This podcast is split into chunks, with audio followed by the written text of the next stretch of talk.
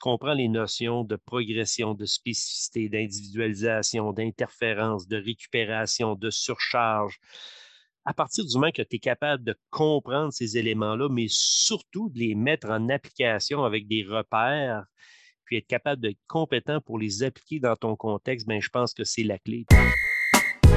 Tous les samedis, on plonge dans la science du coaching à travers une conversation avec un expert du monde du sport. Bienvenue à Temps d'arrêt avec Dr. Coach Frank, le podcast francophone numéro 1 en coaching. Bonjour mesdames, bonjour messieurs, bienvenue à l'épisode 44 de Temps d'arrêt. Mon invité aujourd'hui est un collègue, est un ami qui partage des passions similaires aux miennes, la planification annuelle et l'apprentissage.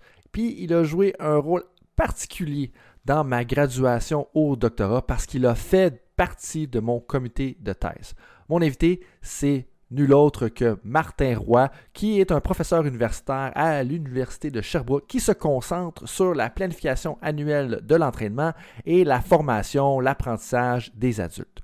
Plus précisément, Martin est titulaire d'un doctorat en sciences de l'activité physique à l'Université Laval. C'est anciennement un entraîneur de football et de baseball en haltérophilie, il a été aussi un athlète de hockey et de baseball. Il se concentre euh, présentement au niveau de la recherche et de l'enseignement sur la formation des adultes, les modes pédagogiques et l'intervention en entraînement sportif. Il a obtenu plusieurs subventions de recherche pour, par ailleurs, approfondir la gestion de la charge de l'entraînement dans les activités sportives à dominante technico-tactique. On parle de hockey, basketball, tennis, volleyball, entre autres. Son plus récent article scientifique traite de la planification et l'évaluation de l'entraînement sportif et a été publié dans le journal lettonien des sciences du sport. Si vous êtes un préparateur physique, un coach soucieux de mieux planifier votre entraînement, votre année, euh, la saison, ou si vous vous considérez comme un apprenant à vie, ben, je vous le dis, cet épisode-là, cette conversation-là va être pour vous. Dans les premières 30 minutes, on parle de l'importance de la réflexion, le rôle des émotions dans l'apprentissage, l'apprentissage des adultes. Dans la deuxième demi-heure, à partir de 30 minutes, on parle des différents modèles de périodisation parce que Martin a d'ailleurs écrit une, revue de littérature, si on veut, sur tous les différents modèles de périodisation qu'on peut utiliser. On va parler maintenant de comment, c'est quoi une bonne planification annuelle, c'est quoi les compétences nécessaires pour réaliser une bonne planification annuelle. Par la suite, on parle en détail ou du moins on survole la périodisation tactique. Et ensuite de ça, on termine en parlant de comment est-ce qu'un entraîneur peut adapter sa périodisation c'est quoi le développement professionnel des entraîneurs dans les années qui s'en viennent? Et on finit en bouclant la boucle en parlant de la personne qu'est Martin à travers les questions éclairs. Ceci étant dit, ça va être une excellente conversation. J'ai eu beaucoup de plaisir à échanger avec mon collègue et ami Martin Roy. Bon podcast tout le monde. Martin, bienvenue à temps d'arrêt. Merci de prendre du, prendre du temps dans une année euh, universitaire qui est quand même assez mouvementée. Oui, effectivement très occupé, bien des, bien des tâches à réaliser en, ce moment-ci de l'année, effectivement. Ça fait bien plaisir d'être avec toi. J'espère que ben, de toute façon, j'ai aucun doute là-dessus. Ça devrait être aussi agréable que les autres rencontres qu'on a eues dans le passé. Donc, euh, plaisir d'être avec toi, mon cher. Je ne euh, suis, pas inquiet pour ça. Avec tes connaissances de la planification annuelle, des méthodes d'entraînement, puis même tes réflexions sur l'apprentissage, à chaque fois qu'on jase, pour moi, c'est toujours euh, super intéressant. parlant de chose qu'on a jasé. La dernière fois qu'on s'est vu en personne hein, avec la réalité qu'on vit en ce moment, c'était dans le cadre de ma défense euh, de thèse de doctorat. Toi qui as supervisé plusieurs étudiants, dont un des anciens invités de temps d'arrêt, Xavier Roy, euh, qu'est-ce que ça représente pour toi une thèse de doctorat pour ceux qui comprennent un peu moins ça, parce que c'est peut-être abstrait pour certaines personnes qui ne sont pas autant dans le milieu universitaire que toi et moi, on l'est. Qu'est-ce que ça représente un doctorat? mon Dieu, c'est toute une démarche d'apprentissage que moi, je vois que c'est plus qu'un apprentissage sur un sujet précis. Je vois ça que c'est une démarche euh, vraiment éducative, transformative, dans laquelle la personne va, va, passer à travers, j'aurais tendance à dire, euh, plusieurs, euh, plusieurs réflexions, plusieurs remises en question. C'est, on dit tout le temps qu'on va aller thèse de doctorat, les gens sont souvent intimidés par rapport à ce concept-là en disant ben garde, faut que tu sois intelligent pour faire un doctorat. Tu sais, des fois, tu dis à des gens, ben, moi j'ai fait une maîtrise, j'ai fait un doc.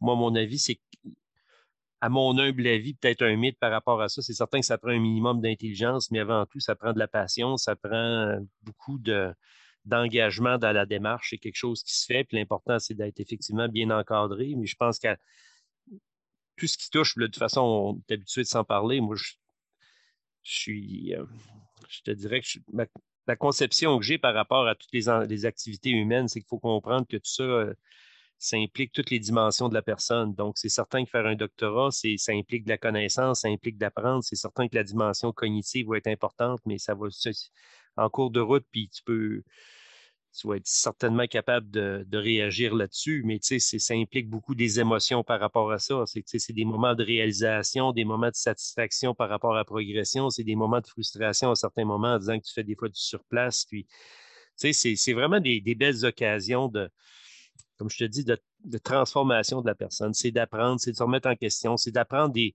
Moi, je dis souvent que c'est l'occasion de, d'apprendre à se poser des questions. C'est beaucoup un apprentissage de communication à l'écrit, être capable de développer l'esprit de synthèse, l'esprit d'intégration quand tu as beaucoup de littérature à lire sur le sujet. Comment tu peux t'approprier ça et donner un sens, mettre de l'ordre là-dedans, être capable de le communiquer, capable de le vulgariser. Sur le plan méthodologique, c'est d'employer une méthodologie qui va être rigoureuse, qui va être acceptable selon des critères scientifiques. Donc, c'est tout, tout un apprentissage essentiellement que de faire un doctorat. C'est vraiment intéressant que tu dises ça. Puis il y a trois choses que, je veux revenir là-dessus. Comme tu dis, je pense que des fois, c'est une fausse conception qu'il faut être super brillant pour avoir un doctorat. Je pense que définitivement, ça prend un minimum d'intelligence, de capacité, mais en bout de ligne, c'est de la persévérance, c'est de la curiosité. Et puis même, euh, les travaux de Angela Duckworth qui parlait de grit, bien, il parlait de grit, on peut le traduire librement de persévérance dans, mon, langage à moi, mais il disait justement que dans ses travaux à elle, il parlait comment est-ce que les gens qui avaient un doctorat étaient justement des gens qui avaient beaucoup de persévérance, beaucoup de grit quand ils faisaient une évaluation, comparable à certains militaires de force spéciale puis des choses comme ça. Parce qu'en bout de ligne, il suffit de persévérer pendant 5-6 ans, puis tu vas finir par pouvoir le compléter si, exemple, tu es capable justement d'apprendre comment bien communiquer à l'écrit, euh, puis d'avoir une certaine rigueur scientifique, comme tu mentionnes. Mais il y a un concept particulier, puis j'étais pas mal confiant qu'on allait en parler assez rapidement, euh, mais un concept particulier que tu as sorti durant euh, dans ta réponse, justement, c'est l'importance de la réflexion, de, la remise en question. Euh, puis à travers nos dernières conversations, suite à justement à, la défense de thèse, on, a parlé justement du rôle de la réflexion dans l'apprentissage des adultes. où est-ce que tu en es, toi, justement? Là, puis je sais que tu as tendance à réfléchir beaucoup à l'apprentissage des adultes où est-ce qu'on où est-ce que tu en es justement dans tes réflexions à toi sur le sujet de la réflexion, puis la, place que ça joue dans notre développement comme professionnel, notre formation, notre éducation. Je lance un peu plein de mots qui sont quand même différents ensemble, mais où est-ce que tu en es en ce moment sur tes réflexions au niveau de la réflexion, justement?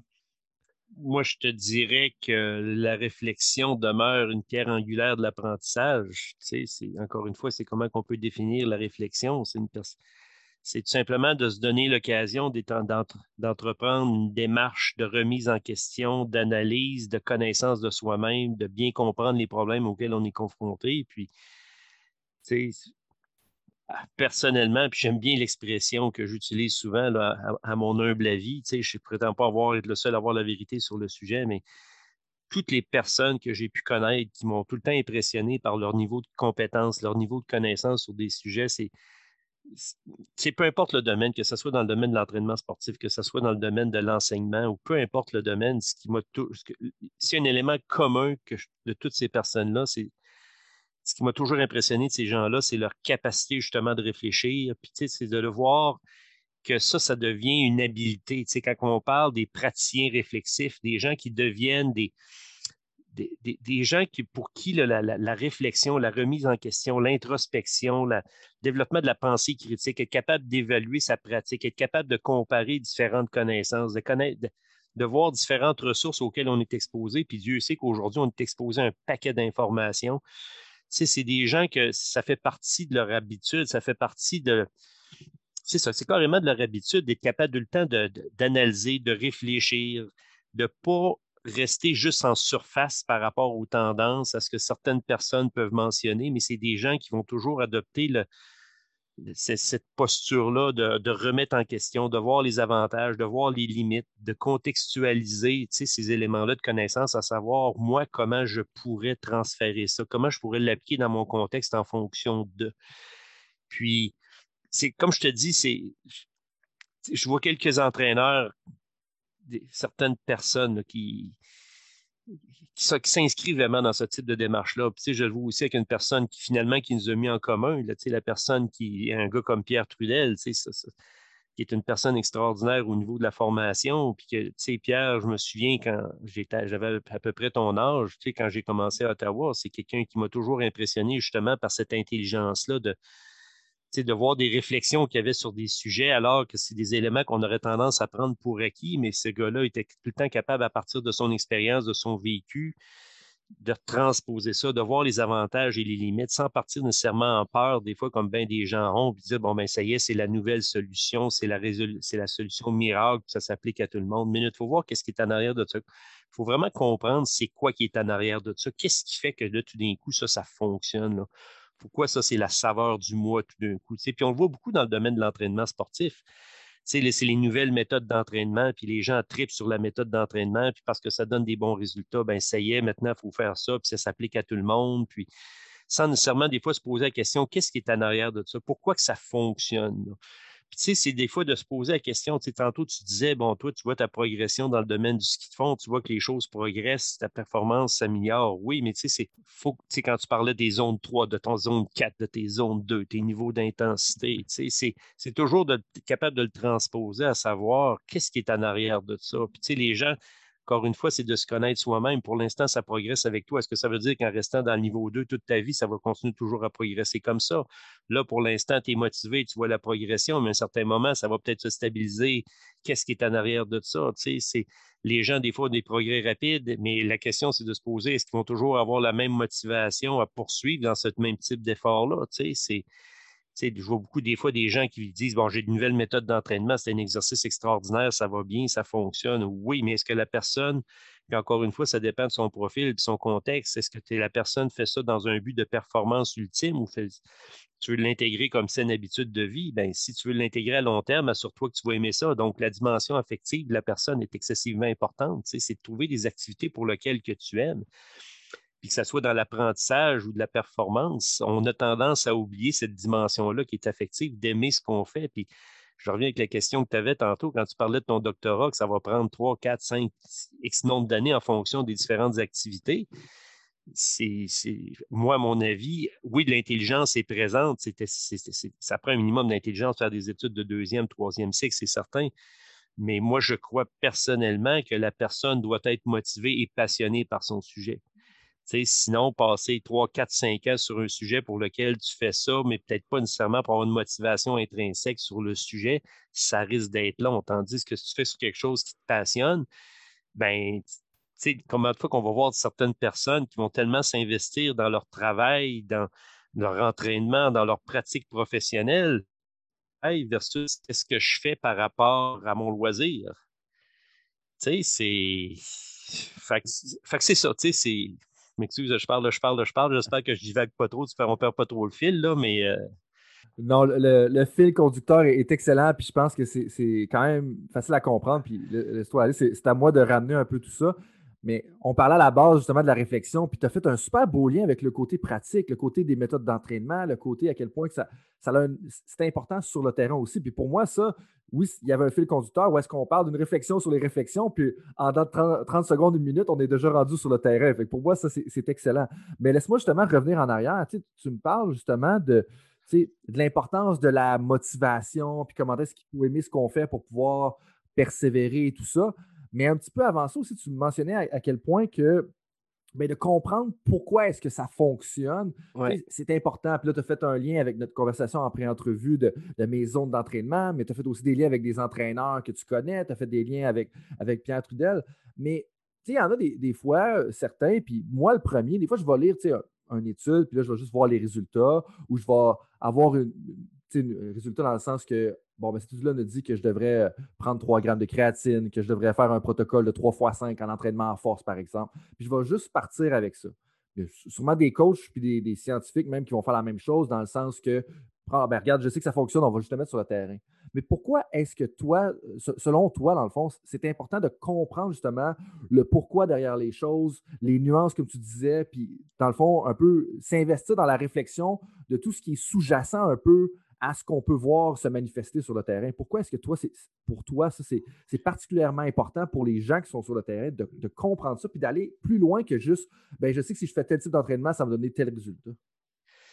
Ben, c'est super intéressant ce que, ce que tu abordes là. Puis moi, ça m'anime énormément. Puis tu sais, ça fait, ça fait quoi, bientôt 22 ans que je suis prof à l'université. Et puis, travers le temps, je vois comment les choses évoluent. Puis moi-même, j'ose espérer que mes, choses, mes, mes, préoccupations, mes pratiques changent dans ce que je fais, mais de plus en plus avec les différentes lectures. Puis on sait que toi et moi, on aime ça lire beaucoup sur différents sujets qui sortent juste de l'aspect sportif moi, personnellement, ce que j'en suis rendu dans ma vie, c'est que je crois que beaucoup, si on veut former des personnes compétentes et capables de s'adapter à la réalité aujourd'hui qui est très complexe parce que les choses évoluent très rapidement. Tu sais, aujourd'hui, je regarde les jeunes, puis jusqu'à quel point la situation dans laquelle on vit aujourd'hui, c'est des situations qu'on peut qualifier de stressantes parce que tout bouge, tout est déstabilisant. Tu on ne peut plus avoir vraiment toujours fonctionner sur les mêmes façons de faire qu'il y a X années en tant que tel, parce que la technologie change. Aujourd'hui, la connaissance est de plus en plus accessible. On est submergé d'informations, de pratiques et ainsi de suite.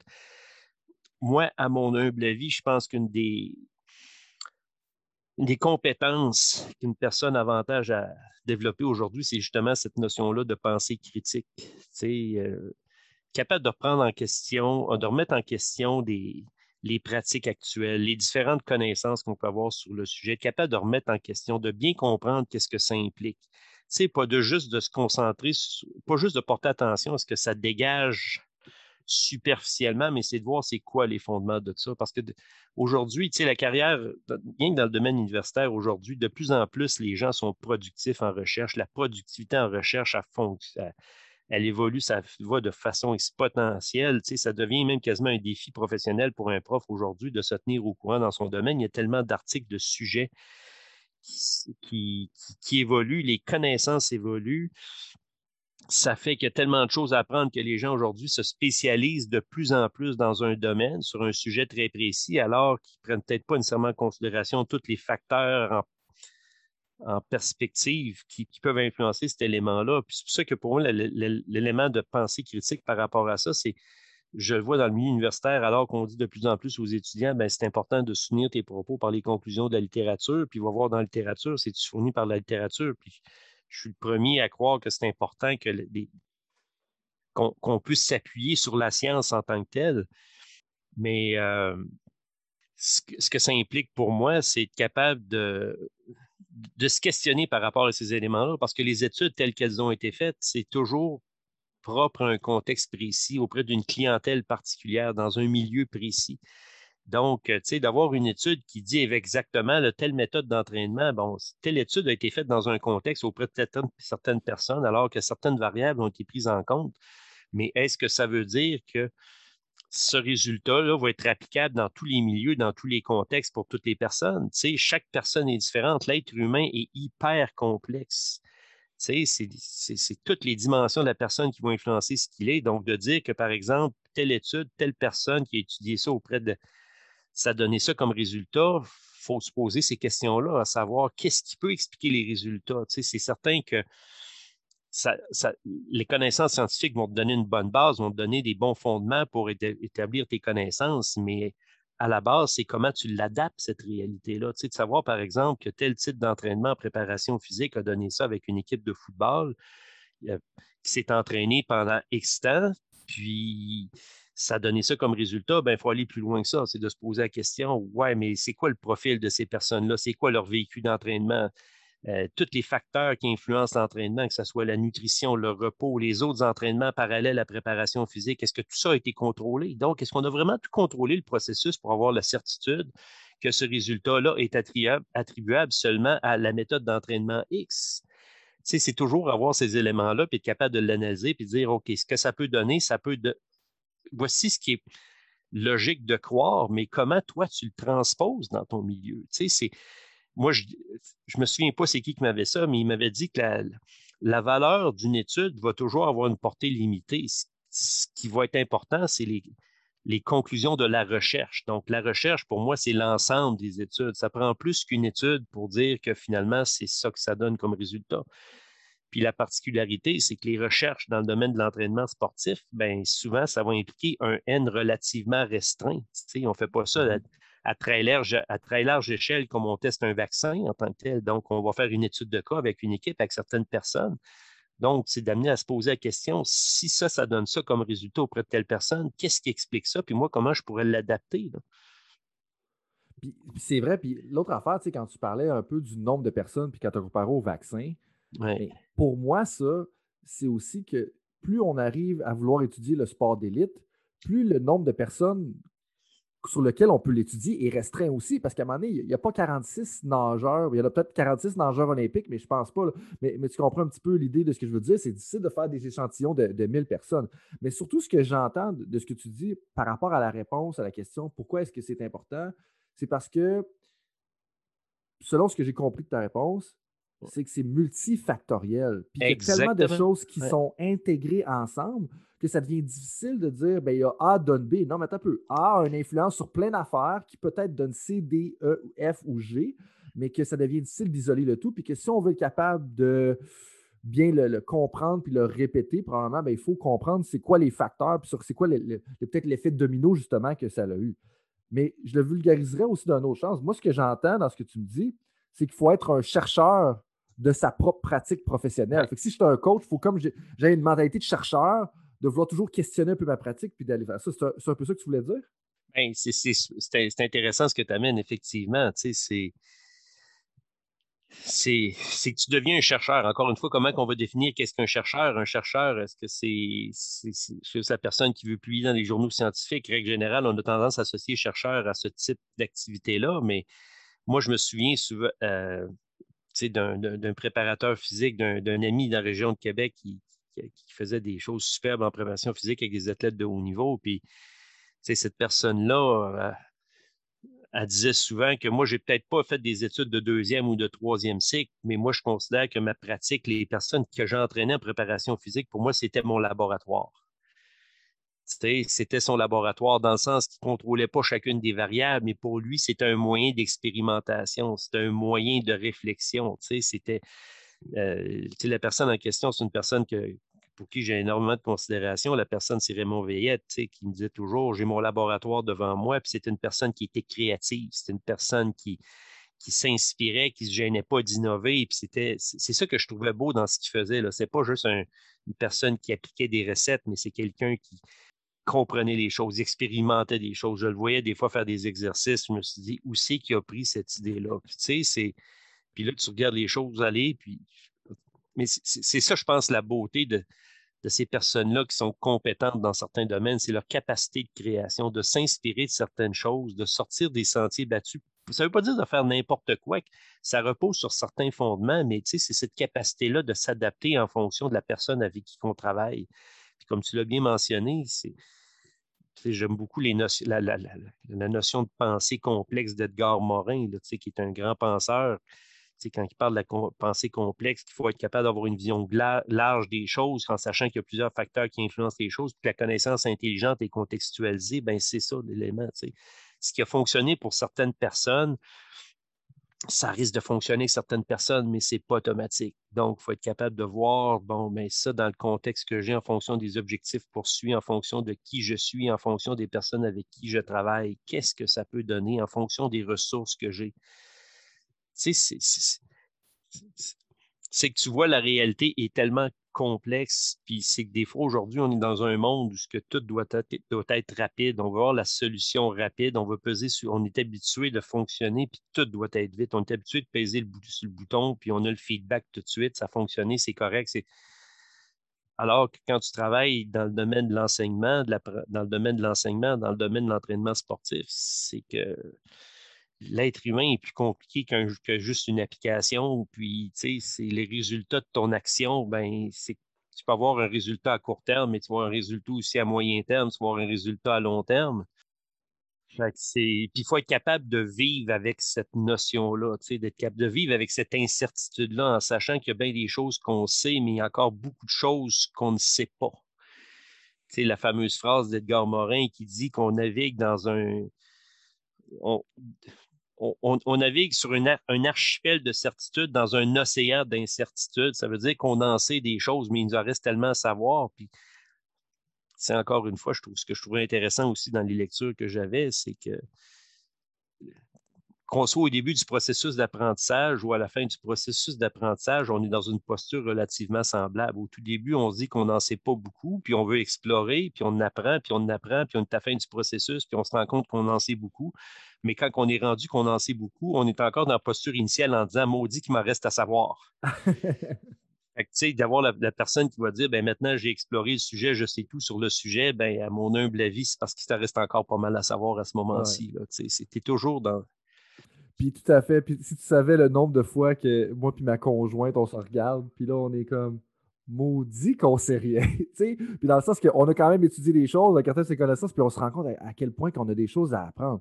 Puis là, il y a tellement de liens intéressants dans ce que tu viens de mentionner. Puis la, première lien que je vais faire, ça va être un lien anglophone parce que c'est elle, mes coachs anglophones, mais elle, mes coachs qui, qui mentionnent souvent aujourd'hui, on est dans un microwave society. Où est-ce qu'on veut être capable de prendre quelque chose, on met ça dans le micro-ondes, on paye ça 30 secondes, pouf, c'est prêt, puis là, on a nos connaissances, on a notre diplôme, on est prêt à ça. c'est vrai qu'on est dans une société micro-ondes un petit peu, où est-ce qu'on s'attend qu'on pèse sur le bouton, en 30 secondes, on va avoir notre repas qui va être tout prêt. Puis je trouve que, que le parallèle est vraiment bon. Puis là, tu nous parlais aussi de justement Raymond Veillette, puis comment est-ce que pour lui, c'était son laboratoire. Puis je suis sûr qu'il y a plusieurs personnes qui, nous entendent, qui connaissent le nom de, par son travail justement à l'Université Laval. Mais comment est-ce que tu as souligné aussi son vouloir d'expérimenter? Ça, c'est super intéressant parce que ça fait un lien avec les, travaux de Véronique Richard sur la créativité, où est-ce qu'on ne doit pas avoir peur de justement sortir de notre zone de confort et d'essayer de faire des nouvelles choses pour découvrir des nouvelles choses puis être une pratique.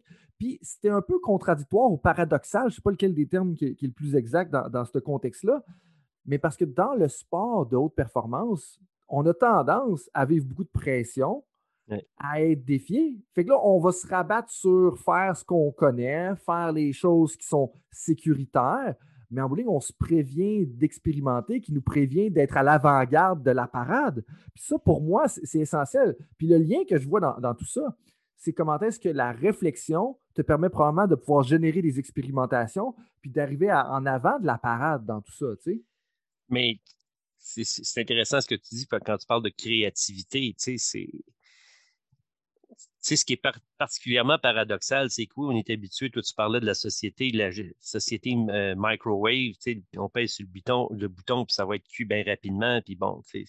Mais comme je te le mentionne, c'est qu'il faut avoir développé je te dirais là, ce courage d'être capable de négocier avec l'incertitude. c'est l'élément de créativité, c'est ne faut pas penser que ça va se terminer à un certain moment, c'est que on, va toujours être sur un processus d'adaptation. Puis aujourd'hui, malheureusement, c'est tu parlais dans le domaine du coaching et de la performance aujourd'hui, c'est combien de fois qu'on va voir une équipe qui va être, par exemple, dans un slump ou dans une léthargie, puis ça va moins bien? Puis là, qu'est-ce qu'on entend souvent? Ben dire le fameux discours, on va revenir à la base. moi, je me pose tout le temps la question, ça veut dire quoi, se revenir à la base? Ça veut dire qu'on simplifie les choses de façon bébête ou on arrête de se compliquer la tâche? Est-ce que le problème qu'on avait, c'est parce qu'on était en, on est en train de paralyser par l'analyse trop complexe qu'on en fait, je le sais pas. Mais tu sais, c'est. C'est ça la question, c'est de trouver cet équilibre-là. C'est cette capacité-là de se poser les bonnes questions, de se trouver une démarche au plan cognitif qui va nous amener à dire, ben moi, voici comment que je fonctionne, puis voici comment, sur quoi j'articule ma pratique réflexive, à savoir c'est quoi les questions que je me pose, c'est quoi les ressources que je vais utiliser pour apprendre, pour me remettre en question. Puis sais, les ressources, c'est pas juste des livres, c'est pas juste des articles, c'est pas juste des, sites Internet, mais c'est des fois d'avoir un réseau de connaissances et d'avoir des personnes avec qui tu partages certaines conceptions. Puis, tu sais, je pense que le fait de t'entourer de certaines personnes, c'est que la dimension sociale de l'apprentissage, c'est que tu vas accélérer ton apprentissage en étant bien entouré par des enseignants, par des profs, par des mentors, des personnes avec qui tu as partagé certaines conceptions. ces gens-là vont t'amener à te remettre en question, puis de justement de faire évoluer tes connaissances sur le sujet. Mm-hmm. Tu sais, c'est. Mais tu sais, c'est. Tantôt, on parlait de patience, mais aussi de courage, de vouloir remettre en question. Puis, tu sais, des fois, c'est de remettre en question des choses qu'on prenait pour acquis. Tu sais, ça, ça a toujours fonctionné comme moi, pour moi, mais est-ce que ça veut dire que ça va toujours fonctionner? les, les, stratégies pédagogiques, les stratégies d'enseignement qu'on utilisait il y a 15-20 ans, est-ce qu'elles sont encore aujourd'hui adaptées en fonction des différences générationnelles qu'on voit au niveau des étudiants? C'est un étudiant, quand, le profil de l'étudiant quand j'ai commencé à enseigner en 99, puis l'étudiant qui est rendu en 2021, c'est plus nécessairement la même personne.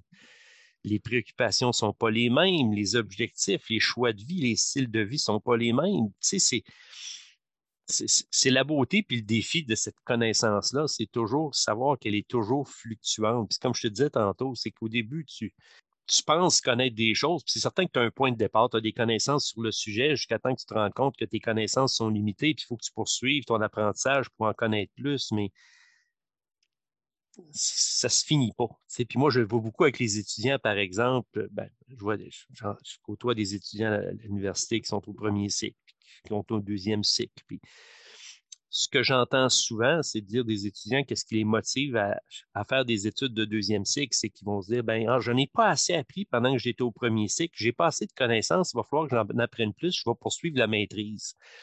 C'est comme si leurs, leurs attentes, c'était que, ben, en faisant une maîtrise, c'est que je vais en savoir plus. Donc là, je vais être rendu compétent quand la maîtrise va être terminée. C'est certain qu'ils vont en savoir plus après ta maîtrise mais il ne faut pas que tu penses que tu vas être rendu non plus en fin de la maîtrise en disant, ben, en fin de la maîtrise, maintenant, je vais tout savoir parce que là, tu vas peut-être vouloir faire un doctorat, puis ainsi de suite. Fait que, c'est pour ça que la vie est un laboratoire, c'est que tu as toujours des occasions d'apprendre. Mmh des fois, je le dis avec les étudiants, je regarde juste, par exemple, le cours de planification d'entraînement que j'enseigne à l'université. Je regarde la première fois que je l'ai enseigné versus aujourd'hui. Puis là, aujourd'hui, je pense que c'est la 35e, je ne sais pas, 35 fois que je mmh l'enseigne. Les choses ont tellement changé. Puis, tu sais, des fois, je le dis bien humblement, regardez, ce que je savais en sortant de l'université la première fois que je donnais ce cours-là, c'était ça. Puis aujourd'hui, ce que j'en sais, c'est tellement plus large, c'est tellement plus nuancé, c'est tellement. Il y a des choses qui se sont enrichies, il y a des choses qui se sont simplifiées, puis les choses que je trouvais importantes au début, ce n'est pas nécessairement les choses que je trouvais importantes au début. Puis, qu'est-ce qui permet de faire évoluer les choses? Ben, c'est justement d'avoir cette ouverture-là, c'est d'être exposé à des éléments, des réflexions qui t'amènent à mettre en question les éléments que tu prenais pour acquis, puis ben, les choses changent. Mais tu sais, ce qui les fait rire, souvent, j'avais une, diapositive qui présentait un peu ma biographie, puis là, on parle d'apprentissage à vie avec Jarvis, qu'on connaît bien, tu sais, c'est l'apprentissage à vie, je leur disais, ben voici ce que je suis aujourd'hui à mon âge, puis regardez tout ce que j'ai vécu, que ce soit à l'école puis à l'extérieur de l'école, avec mon réseau familial, mes amis à l'enfance, à l'adolescence, à l'âge adulte, les personnes, les coachs que j'ai rencontrés. Mais parmi tous les éléments, les situations de connaissances significatives que j'ai eues dans ma vie, mais ben, regardez, le bac, là, c'est juste cette petite portion-là de toute ma biographie. Fait que si vous pensez qu'en sortant du bac, on n'en sait pas assez, ben dites-vous que c'est tout à fait normal, puis tu vas apprendre toute ta vie. Là. si tu penses que tu vas être rendu à un certain moment de tout savoir à un certain moment, à mon humble avis, je, pense qu'il faut que tu modifies tes choses parce que si tu donnes l'occasion de vouloir apprendre, c'est que tu vas toujours pouvoir apprendre sur le sujet. Fait attends-toi pas que ça soit rendu à un certain moment puis dire qu'il n'y a rien qui va changer. Là c'est tellement intéressant ce que tu viens de dire là. Puis, comme un de mes bons amis dit tout le temps, puis c'est pas nécessairement un, ami qui, un, ami qui est dans le milieu académique, mais il dit tout le temps pour moi, vivre et apprendre sont des synonymes. Puis là, ah. ça fait tellement du sens de dire ça. Puis ça m'a accroché. Il m'a dit ça la première fois en 2014, que j'ai rencontré un peu plus sur le tard, si on veut. Là, mais vivre et apprendre sont des synonymes. C'est un, c'est un beau euh, dicton à avoir en banque pour orienter un peu sa vie, justement, puis euh, ça résume un peu ce que tu, me mentionnes. là, tu, nous parlais justement, ou tu me parlais du, cours de planification annuelle, puis comment est-ce que ça fait 35 fois que tu l'as donné et tout ça. Puis, puis, pour moi, je ne sais pas si je te l'avais déjà dit dans le passé ou si tu t'en rappelles, mais en 2015, j'ai assisté à une de tes formations sur justement la planification de l'entraînement et la prévention du surentraînement.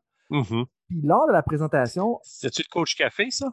Oui, c'était le coach café justement à Gatineau. OK, OK. Puis, lors de la présentation, j'avais honnêtement adoré ton habileté à présenter un point de vue nuancé qui était soutenu par la théorie, mais tout de même applicable pour peu importe qui, était dans la salle. Puis pourquoi je te dis ça, c'est parce que j'y étais, parce que Pierre était un peu euh, chapeauté le coach café. Puis là, toi, tu étais là pour présenter, puis il m'avait parlé un peu, un peu de toi.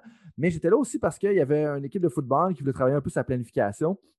Puis un de leurs responsables, c'était un enseignant en français. Mais lui, il avait un background justement d'enseignement en français, donc pas d'éducation physique, pas de kinésiologie, pas de tout ça. Puis il avait été capable de partir avec certaines choses applicables et de l'appliquer dès la suite de ta présentation quand il parlait, c'est peut-être pas les, portfolios, mais les portefeuilles d'entraînement ou les, euh, les passeports d'entraînement, puis de suivre la charge de travail ou la récupération des athlètes ou comment est-ce qu'ils se sentent. Puis honnêtement, comme moi, j'ai toujours adoré ton habileté à pouvoir faire ça. Mais ça, ça m'amène justement à un autre point que tu viens tout juste de mentionner d'ailleurs.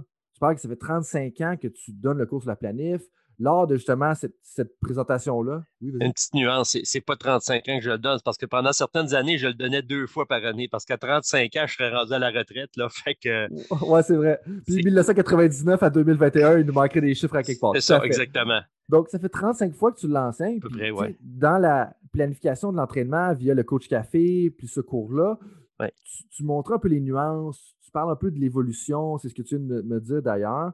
Euh, selon ce que toi, tu as vu dans les 35 fois que tu as enseigné depuis 1999, pour être exact, qu'est-ce qui a le plus changé à ton avis? Parce que tu nous parlais qu'il y a des choses qui avaient changé, qui avaient évolué, il y a des choses qui sont plus nuancées de ton bord. Qu'est-ce qui a plus changé au niveau justement de la planification annuelle, de ce que toi, tu as, vu, tu as lu, puis auquel tu as réfléchi? C'est une bonne question. Qu'est-ce qui a changé en tant que ça? Moi, j'aurais tendance à dire, c'est peut-être une question d'évolution des étudiants, parce que je me souviens très bien quand j'ai commencé à donner ces cours-là, les gens étaient très euh, à la recherche. Tu tu reviens avec la notion de micro-ondes que tu parlais tantôt, puis tu sais, les gens me posaient souvent la question, ben ça, est-ce que c'est bon, est-ce que c'est pas bon, qu'est-ce que tu en penses? Puis ça tend d'avoir une réponse euh, dichotomique, c'est oui, c'est non, c'est noir, c'est blanc. Que... Puis je me souviens que les premières réactions des étudiants, quand je leur disais souvent, ben ça dépend. Tu sais, ils me posaient une question, puis je les je répondais à la question par une autre question. Puis là, ils se rendaient compte qu'effectivement, ben, la situation est relativement complexe. Aujourd'hui, je pense que les gens sont de plus en plus euh, conscients, sont capables de mieux tolérer la réponse. Ça dépend, sachant que c'est excessivement complexe. Puis, euh, ce que j'en suis venu à venir, ben, tu dis par rapport à la, planification, la planification, jusqu'à quel point qu'elle a changé, sincèrement, moi, de mon côté, c'est que j'en suis venu à beaucoup plus tirer les éléments qui sont les plus importants. Moi, je dis souvent que ce qui est le plus important au niveau de la planification, c'est de comprendre les principes.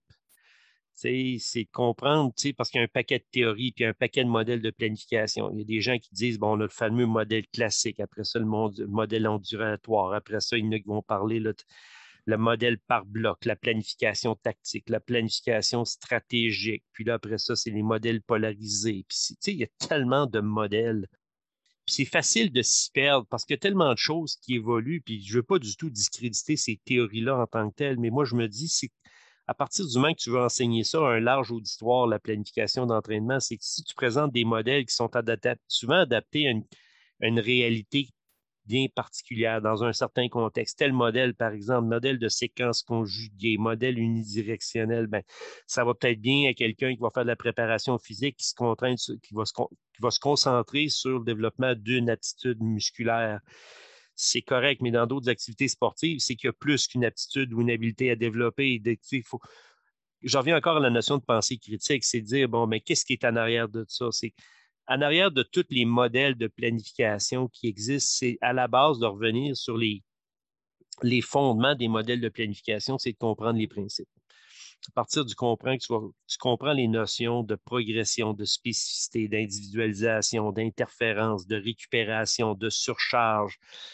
À partir du moment que tu es capable de comprendre ces éléments-là, mais surtout de les mettre en application avec des repères puis être capable d'être compétent pour les appliquer dans ton contexte, ben, je pense que c'est la clé. Puis, tantôt, on parlait de créativité. Ben, les meilleurs entraîneurs, à mon avis, ne sont pas nécessairement ceux que toute leur pratique va reposer sur un modèle de planification, juste une théorie, mais vont être capables de comprendre les fondements d'une théorie, puis peut-être faire des liens avec un autre modèle qui va leur permettre de trouver leur modèle qui leur convient à eux dans leur contexte.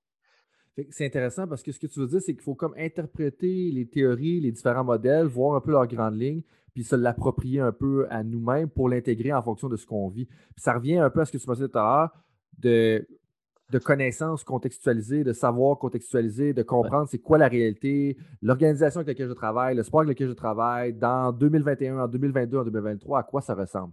Puis là, tu as sorti un terme parce que, euh, tu sais, des choses qu'on a parlé justement en pré-entrevue à travers les courriels, euh, c'était un peu justement l'article que vous avez écrit en 2018 avec Xavier Roy, ben, que tu as écrit, toi, Xavier Roy, Jonathan Chevrier et Charles Cardinal. Et mhm. dans cet article-là, vous parlez justement des différents modèles de planification annuelle. Puis un que tu as mentionné tout à l'heure, euh, qui, moi, me laisse toujours un peu perplexe à ce jour, c'est justement lui que tu as mentionné, le système de séquence conjuguée. Puis là, moi, comment je l'ai interprété, c'est qu'on veut cibler une habileté différente de mois en mois de façon intense, mais on switch par la suite. Est-ce que tu peux un peu me le vulgariser ou qu'est-ce qu'on veut dire par le système de séquence conjuguée? Ben, c'est souvent que tu vas donner une priorité une aptitude pendant une certaine durée, que ça peut être un mésocycle d'une durée variable, puis tu vas te concentrer sur cette aptitude-là. Euh, tout en plaçant d'autres aptitudes euh, qui vont être plus en maintien. Donc, ça revient essentiellement à la logique, c'est de, vouloir limiter ton interférence, éviter de créer une trop grande fatigue en disant à un certain moment, je me concentre sur une aptitude alors que les autres sont en maintien. Puis quand tu vas être rendu dans un autre cycle d'entraînement, ben, c'est que tes objectifs, tes priorités vont être appelés à changer. Puis c'est ça, déjà là, moi, je vois déjà un, un enjeu au niveau de la planification d'entraînement. C'est que moi, je me dis souvent que planifier l'entraînement, c'est de faire des choix c'est que tu ne peux pas mettre prioritaire tout l'entraînement de tes aptitudes au même moment. Il faut que tu fasses des choix. À un certain moment, ben, c'est tel type d'aptitude que tu vas développer. À d'autres moments, c'est d'autres que tu vas, tu vas vouloir maintenir. Puis comprendre que le principe que si tu veux progresser, ben, dans certains cas, tu vas créer une surcharge sur le plan du volume, de l'intensité et ainsi de suite pour développer cette aptitude-là en te posant la question, ben, telle aptitude risque d'être un peu plus exigeante, donc aller chercher des gains, ça risque d'être un peu plus long, sachant que telle personne a un plus grand vécu, donc les gains vont être plus longs à aller chercher. Donc, si je me concentre sur telle aptitude, ben, puis je mets toute mon énergie là-dessus, ben, il va falloir que je coupe ailleurs. c'est à, la base de tout ça, c'est de se poser la question qu'est-ce que la, personne est capable de tolérer en fonction de tes objectifs, en fonction des délectats? C'est toutes les questions qu'on se pose, dans le fond, quand on fait de la planification. Mais tu sais, c'est ça, peut très bien s'appliquer dans le domaine de la préparation physique, mais dans d'autres entraînements, dans l'entraînement disciplinaire, alors que, par exemple, dans certains sports, c'est complexe. Tu vas regarder au football, tu vas regarder au hockey, tu vas regarder au tennis. C'est oui, la dimension physique est, excessivement importante, mais les autres, il y a aussi toutes les, toutes les habiletés techniques, les habiletés tactico-techniques, la stratégie, c'est le système de jeu. Donc, comment tu viens à établir tes priorités à certains moments de l'année en disant, ben, à tel moment, si ma priorité, c'est ça, puis d'autres aptitudes à ce moment-ci vont être en maintien. Puis, à mon avis, les plus grosses erreurs de planification d'entraînement vont se faire quand la personne n'est pas capable d'établir clairement c'est quoi ses objectifs et ses priorités. Tu sais, Puis moi, je, suis de ceux qui croient que, bon, de plus en... depuis quelques années, on voit de plus en plus les équipes euh, de soutien à la performance, voir le préparateur physique, l'entraîneur disciplinaire, le spécialiste au niveau de la biomécanique, vois l'entraîneur de ci. Il y a de plus en plus de personnes qui gravitent alentour de l'athlète. Mais finalement, se pose la question à la fin du compte, c'est qui qui doit coordonner tout ce monde-là en sachant que les gens doivent être capables de comprendre leur rôle? Tu sais, comment que tu vas comment tu t'intègres à l'équipe. Puis c'est important qu'il ben, y ait un travail de coordination. Savoir que, par exemple, à certains moments, c'est l'entraînement tactico-technique, c'est le système de jeu, sa performance dans la discipline sportive qui prime. Ben, il faut que le préparateur physique soit capable de comprendre que sa priorité, c'est pas c'est, lui, son rôle est haute à ce moment-là, c'est tout simplement de maintenir certaines aptitudes compte tenu du contexte. Donc, ça implique une certaine forme d'humilité, mais aussi d'intelligence, à savoir, toi, ton rôle, il se limite à quoi à certains moments. Tu sais, mon avis, je pense qu'aujourd'hui, quand on parle de planification au niveau, c'est ça que ça implique. C'est un travail de concertation, c'est un travail d'équipe où ce que chacun amène son expertise sur le sujet, mais que le tout, il ne faut pas l'oublier. Faut que dans toute cette complexité-là, il faut être capable d'y donner un sens pour le rendre accessible puis applicable à un certain moment. Puis moi, ce que ça me dit, cet élément-là, c'est en bout toujours avoir en tête où est-ce que la préparation de l'athlète doit s'exprimer quand on converge sa préparation mentale, sa préparation physique, sa préparation en nutrition, tout le reste, ben, en bowling, est-ce que ça s'exprime en, seulement en préparation physique? Ça s'exprime, non, ça s'exprime probablement en technico-tactique, peut-être plus en technique, peut-être plus en tactique. Donc, ça devient important de se poser la question-là, où est-ce qu'on doit l'exprimer? Puis, ce que, ce que, pour moi, ça, me parle un peu ce que, ce que tu viens de dire là, parce que justement, il y a un entraîneur dans une formation que j'ai faite peut-être en 2016-2017, moi-même comme entraîneur, euh, qui me disait non, non, moi, je n'ai pas de priorité, comme peu importe, on est là dans le camp de printemps, puis à l'automne, je travaille toutes les priorités en même temps parce qu'il faut que ce soit bon dans toutes. Mais là, il y a justement des, problèmes par rapport à ça, tu sais. le problème, encore une fois, c'est de contextualiser. C'est partir à la base de la philosophie de l'entraîneur, c'est quoi ses objectifs, c'est quoi ses priorités. C'est de dire, ben, à un certain moment, c'est qu'il faut que la personne soit bon dans tout. C'est de se poser la question, mais dans combien de temps faut que tu sois bon dans tout? si tu fais un cas d'entraînement sur une fin de semaine, ben, c'est que tu fais ton mieux, du mieux que tu peux en fonction de ta fin de semaine.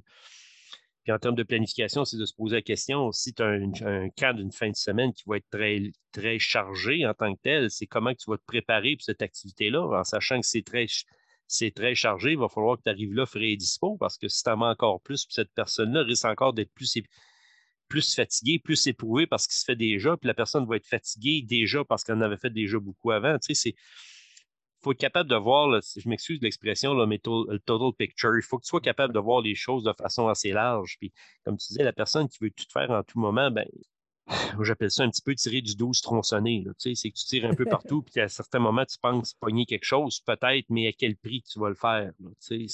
Puis aujourd'hui, ça revient, je reviens encore à ce que je, trouvais, je trouvais intéressant, ce que tu mentionnais tantôt, le micro-ondes, tout doit se faire rapidement aujourd'hui. Mais atteindre un haut niveau de performance, peu importe le domaine, c'est que ça prend du temps, ça ne se fait pas du jour au lendemain. Puis aujourd'hui, je, considère que c'est un concept qui n'est pas à la mode. C'est la patience. Mais tu vas regarder les théories sur l'expertise avec Erickson et ainsi de suite, quand on parle de le X nombre d'heures de pratique délibérée pour atteindre ce niveau-là, ben, c'est certain que par l'entraînement, il y a certaines méthodes aujourd'hui qu'on peut peut-être accélérer le processus, mais à fin du compte, il n'y a pas de coup de baguette magique qui va faire que du jour au lendemain, je suis rendu bon.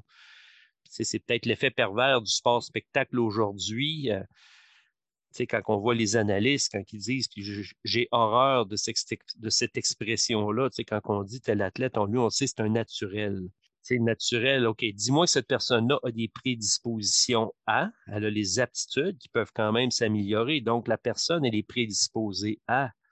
Mais essentiellement, c'est qu'il faut quand même qu'elle s'entraîne. Elle n'atteindra mm-hmm. pas ce niveau-là de façon totalement naturelle. c'est la fameuse expression en anglais nature versus nurture.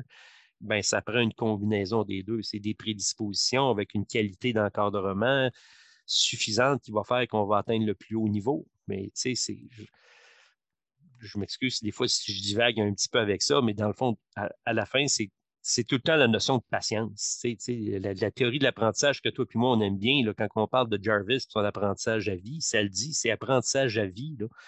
C'est pas dire je vais tout savoir à la fin d'une fin de semaine. Là. Ouais. C'est la patience, c'est cette sagesse-là de comprendre que ça va prendre du temps, ce processus-là. là puis, si tu me permets, je reviens à ta, le, 12, euh, le 12 tronçonné. Là, je vais l'appeler la méthode shotgun à ce temps. Quand il y a un coach qui va me parler de ça, je vais dire méthode shotgun, roi 2021. Je pense oh, que ça va être J'ai rien inventé, là. Mais c'est ça. Puis pour moi, ça fait un lien avec l'apprentissage que tu me mentionnes, parce que c'est comme vouloir tout faire en même temps. C'est aussi avoir un peu la perception qu'on peut un peu tout apprendre en même temps alors qu'il y a tellement d'informations qui est disponible qu'on ne peut pas tout apprendre en même temps. Il faut décider un peu les choix qu'on va faire dans ce qu'on va vouloir apprendre. Mais c'est un peu le même principe vers la périodisation. Mais là, justement, tu parlais un peu de la, périodisation, la planification, les différents modèles. Euh, tu parlais au niveau, on peut faire référence au football, au hockey, au basketball, au tennis. Euh, à la page, justement, 96 de l'article auquel on a fait référence il y a quelques minutes, il y a une petite citation qui m'intéresse. Pour moi, vous parlez de la périodisation tactique qu'il certain avènement dans les, on les 6, 7, 8 dernières années, au niveau particulièrement du soccer, mais il y a comme un avènement de, la périodisation tactique, puis ça devient un peu euh, trendy ou sexy d'utiliser ce terme-là, particulièrement dans le milieu du soccer. Euh, mais vous mentionnez une chose à propos de ça, puis j'aimerais qu'on l'explore un petit peu plus ensemble par la suite, c'est la chose que vous mentionnez et va comme suit. Il s'agit d'une approche intégrée de l'entraînement dans laquelle l'entraîneur aide l'athlète à s'entraîner et à compétitionner grâce à des objectifs et des méthodes d'entraînement qui convergent vers la composante tactique du sport. Mm-hmm. Le modèle de périodisation tactique postule que les méthodologies et les systèmes d'entraînement doivent converger sur la structure organisationnelle, le style de jeu que l'entraîneur souhaite que les athlètes adoptent, et ce en tenant compte du contexte, niveau, ressources, calendrier. C'est une traduction libre, bien entendu, parce que l'article est écrit en anglais dans un journal lettonien des sciences du sport, Mmh. Qu'est-ce que ça veut dire, ça, pour toi, dans tes mots? C'est quoi un peu qu'on devrait retenir de cette citation-là? Parce que pour moi, ça résume assez bien ce que j'avais en tête, mais ça peut peut-être être confondant pour une personne qui l'entend pour la première fois. Mais écoute, la, compréhension que j'ai, je ne te dis pas que j'ai fait des, années des années de recherche sur le sujet de la fameuse planification euh, tactique. Je pense que c'est Crespo qui préfère parler de ça dans le niveau du. Euh, Crespo qui parlait de ça. Bon, comme tu l'as bien mentionné, c'est vraiment au niveau du tennis et du soccer que c'est quand même. Euh, tennis, soccer, c'est bien, bien populaire. Puis, ce, que, ce, que, ça dit essentiellement, c'est que il y a beaucoup de choses qui vont s'entraîner via la pratique de la discipline sportive. Donc, autrement dit, tu joues au soccer, tu joues au tennis, ben, en jouant au tennis, au soccer, tu vas entraîner tes habiletés techniques, puis aussi tu vas entraîner tes habiletés tactico-techniques. Tu vas développer ta condition physique spécifique pour pratiquer ton sport en pratiquant ton activité. Donc, tout repose sur la pratique de ton sport. La préparation mentale va être très spécifique à ton activité parce que tu vas être appelé à gérer tes émotions, à prendre des décisions en situation sportive, ce qui est très spécifique moi, la compréhension que j'ai de ce modèle-là, c'est que si tu regardes, bon, c'est des modèles, à mon avis, qui vont s'appliquer pour des athlètes quand même de haut niveau, qui ont un gros volume d'entraînement, mais si tu regardes le soccer, tu regardes le tennis, ce que les deux sports ont en commun, c'est l'énorme volume de compétition qu'il y a. Si tu regardes le soccer professionnel, c'est qu'ils sont à peu près en compétition quasiment à l'année longue. Ils ont fini leur, championnat national, puis ensuite, ben, ça se trouve être la Coupe d'Europe, c'est le championnat du monde, c'est la Ligue des champions, puis le tennis, ben, tennis, les 12 mois sont tous remplis de compétitions dans l'année. Des compétitions, tu as les grands chelems, tu vas avoir ensuite de ça d'autres compétitions, que ce soit le Masters de fin d'année avec la Coupe Davis, des tournois d'importance 1000, des 500, des 250. Il y a des compétitions à l'année. Puis à mon humble avis, le défi pour l'entraîneur, préparateur physique, c'est comment que tu vas être capable de gérer ton horaire de compétition dans tout ça, en sachant que le volume de compétition est tellement élevé que ben là, c'est que tu comprends que tu vas passer énormément de temps sur l'entraînement qui est spécifique à ta discipline. C'est qu'est-ce qui va te rester comme temps pour entraîner le reste, en sachant, par exemple, un joueur de tennis qui est toujours dans ses bagages, qui est toujours en, en train de se promener d'une place à l'autre. C'est certain que le défi, c'est comment tu vas concilier ta préparation physique avec l'entraînement de la discipline sportive c'est certain qu'eux autres vont se dire, ben, pratiquant mon sport, ben, je pense que je devrais être, comme on dit, le game shape. je suis en, forme pour pratiquer mon sport en tant que tel, mais est-ce que d'être en game shape, c'est suffisant pour régler tous tes problèmes, alors que des fois, tu vas avoir besoin d'un entraînement parallèle en prévention de blessures. C'est pour ça qu'à mon avis, le rôle du préparateur physique, à mon humble avis, à travers les années, a peut-être été appelé à changer. Au tout début, on se dit le préparateur physique, c'est lui qui va faire que tu vas soulever plus lourd, tu vas courir plus vite tu vas sauter plus haut, ce qui est encore vrai. Mais aujourd'hui, pour l'athlète de haut niveau, c'est de le garder en santé. Mmh. C'est de le garder en santé, c'est d'avoir des techniques, des méthodes, des compétences pour justement amener la personne à être capable de maintenir ce niveau de forme sportive-là à l'année longue compte tenu des exigences de compétition qui sont énormes, puis, c'est trouver l'équilibre, la compétence en planification, savoir comment que je vais, combien de compétitions que mon corps est capable de soutenir, puis en sachant qu'il y a toujours les impondérables. je regarde au niveau du tennis, tennis qui est un sport essentiellement individuel versus un sport d'équipe, ben, le joueur de tennis, lui, va toujours être en train d'ajuster un petit peu sa planification parce que lui peut décider, je vais participer à tel tournoi, tel tournoi en fonction des points que ça donne, ça donne en fonction des surfaces de jeu. Mais c'est qu'une fois que tu t'inscris dans ta compétition, tu ne sais pas quand le tournoi se termine. Mmh fait qu'à la fin d'un tournoi d'une semaine ou deux semaines, combien de matchs que tu vas jouer? Un grand chelem, tu vas en jouer un, tu vas en jouer sept, je ne le sais pas. Puis ton tournoi à 1000, tu vas en jouer cinq, je ne sais pas. Donc, tu es toujours en ajustement perpétuel.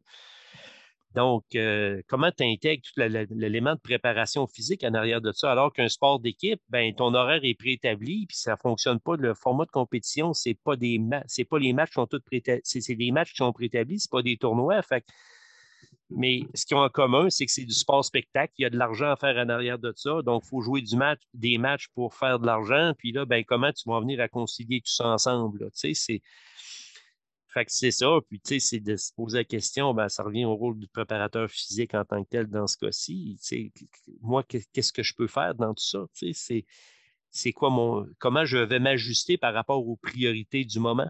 Mmh tu sais, c'est la prévention de blessures. Puis, puis c'est de se dire ben, à quel moment que je peux peut-être espérer aller chercher des gains, sachant qu'un athlète de très haut niveau, ben, ses aptitudes, ses habiletés ont déjà été très fortement développées. Puis leur horaire de compétition fait qu'un gros grosse proportion de leur volume d'entraînement, ça va être très spécifique, qu'est-ce qu'ils vont faire. Donc, c'est quoi les principaux enjeux dans leur contexte eux autres versus un athlète qui est en formation, qui en principe devrait peut-être avoir moins de compétition, d'avoir plus de temps pour faire du développement pour atteindre ce niveau-là. Mais aujourd'hui, avec les plus jeunes, on essaie de reproduire les modèles de compétition pour les athlètes de haut niveau. Alors, est-ce que physiquement, ils sont prêts à tolérer cette charge-là? Il y a plusieurs problèmes dans, ce que, dans juste cet aspect-là. Puis, tu sais, une des choses que tu as mentionnées, moi, ça me parle beaucoup parce que c'est comme si, tu parlais tout à l'heure des différents modèles euh, on parlait tout à l'heure des différents modèles de planification annuelle que vous avez revus un peu dans l'article, que ce soit linéaire, par bloc, séquence conjuguée, ou là on parle de périodisation tactique. Mais ce que tu me disais quand, quand tu parlais où est-ce que le rôle du préparateur physique a évolué, moi ce que j'entends, c'est aussi, par exemple, au football, peut-être qu'on va avoir un modèle qui est davantage par bloc dans leur saison, ou est-ce qu'on peut vraiment se concentrer sur l'aspect préparation physique, mais peut-être que dans la saison, on va avoir une approche qui est davantage en termes de périodisation tactique, parce qu'on a beaucoup d'entraînement, beaucoup de matchs dans une façon condensée. Puis c'est pas vrai de dire, puis ça, des fois, je pense que c'est oublié par les entraîneurs, puis qu'on on devrait faire un peu plus attention à ça sur le terrain.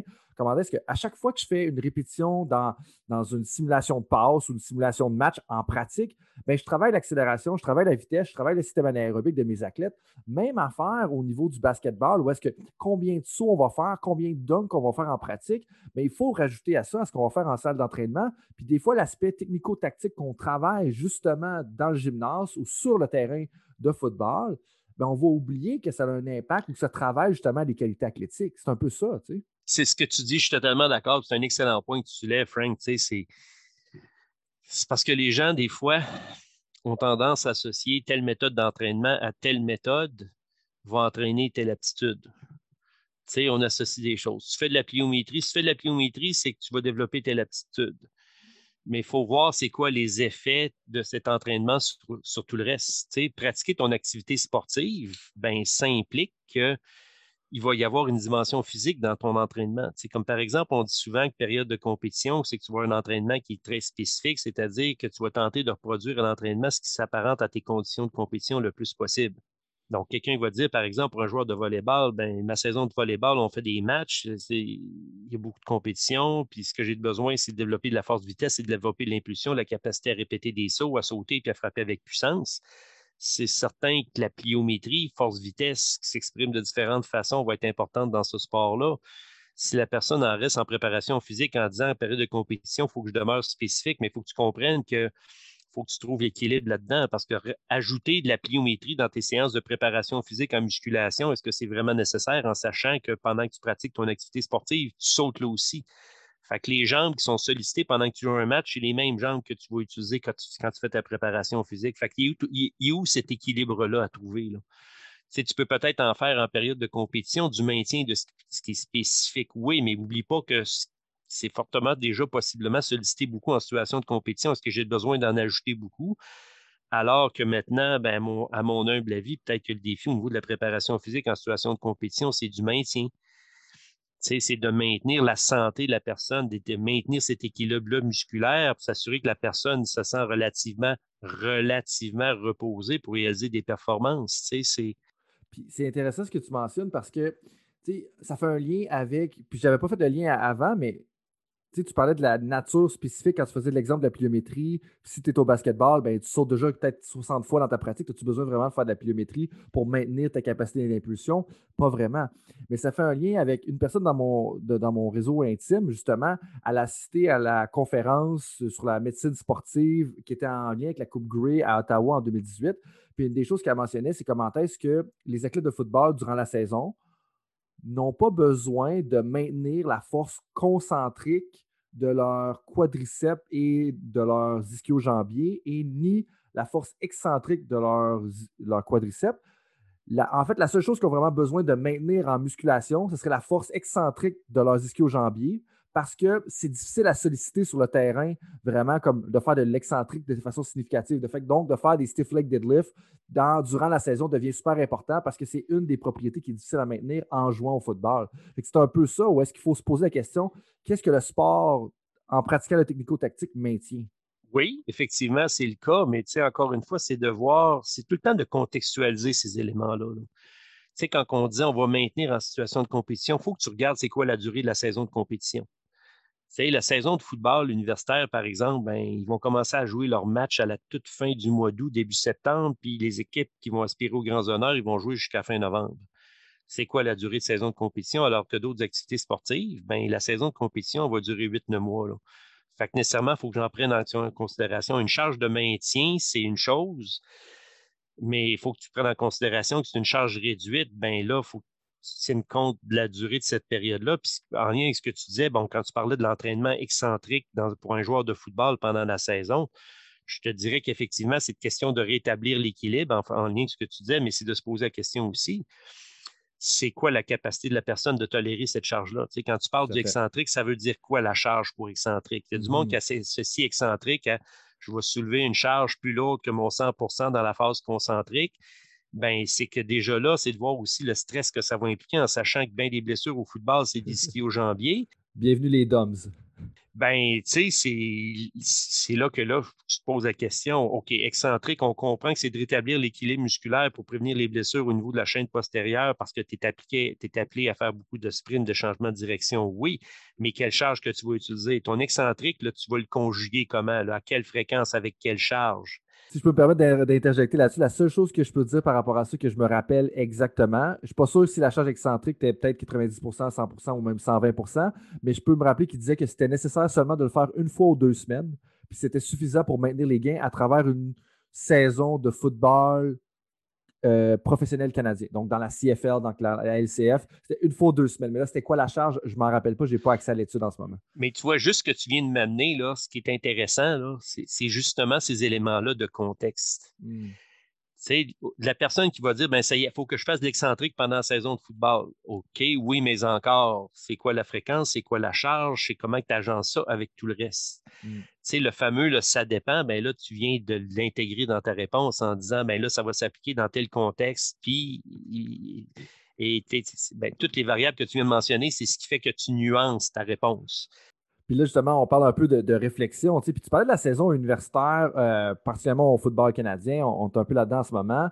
Euh, puis lors de son passage avec nous, justement, euh, Xavier Roy parlait justement de l'importance de la réflexion et le rôle que ça avait joué dans la gestion en temps réel un peu de la charge d'entraînement. Comment est-ce qu'on peut combiner réflexion, un, préparateur physique qui va faciliter ça, ou même peut-être juste un facilitateur général, puis ça nous va nous amener à adapter, à moduler justement la, la charge de travail.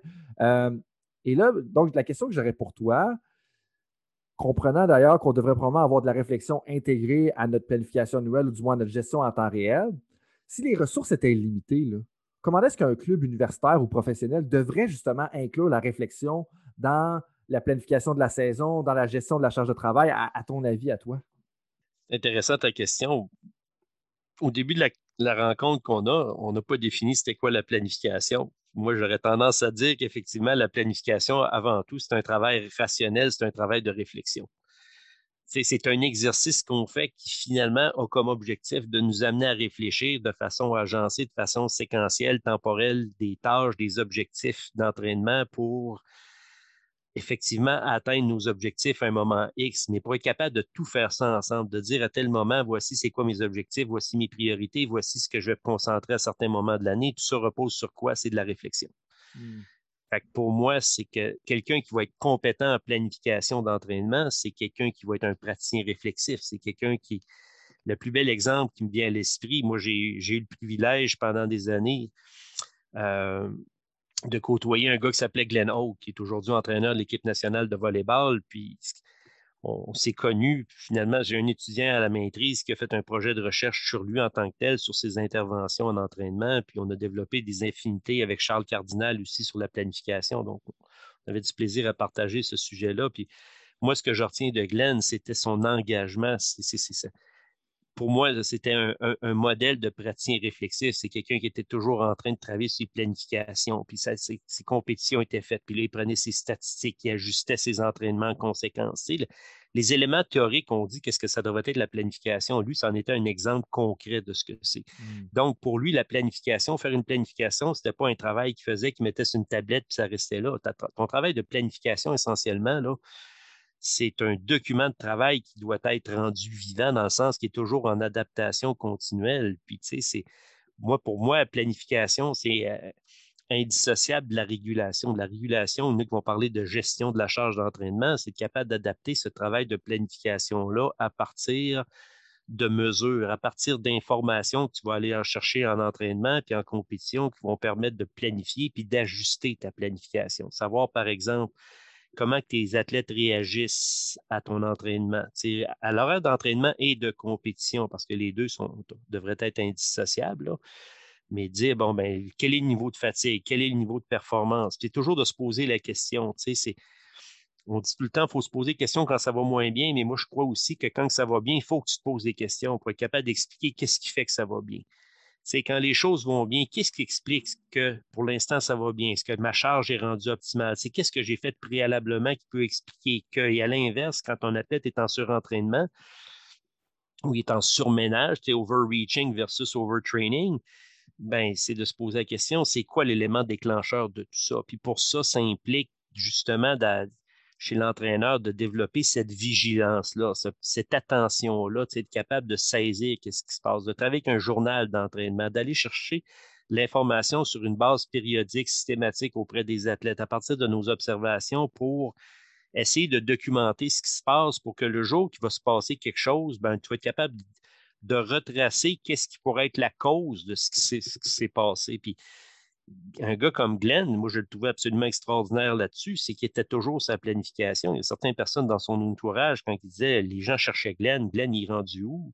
Les gens disaient Glenn doit être en train de planifier quelque chose. Ben, c'est ça, mais tu vois, le niveau de succès que le gars a eu, c'est qu'il était toujours sur ce mode-là.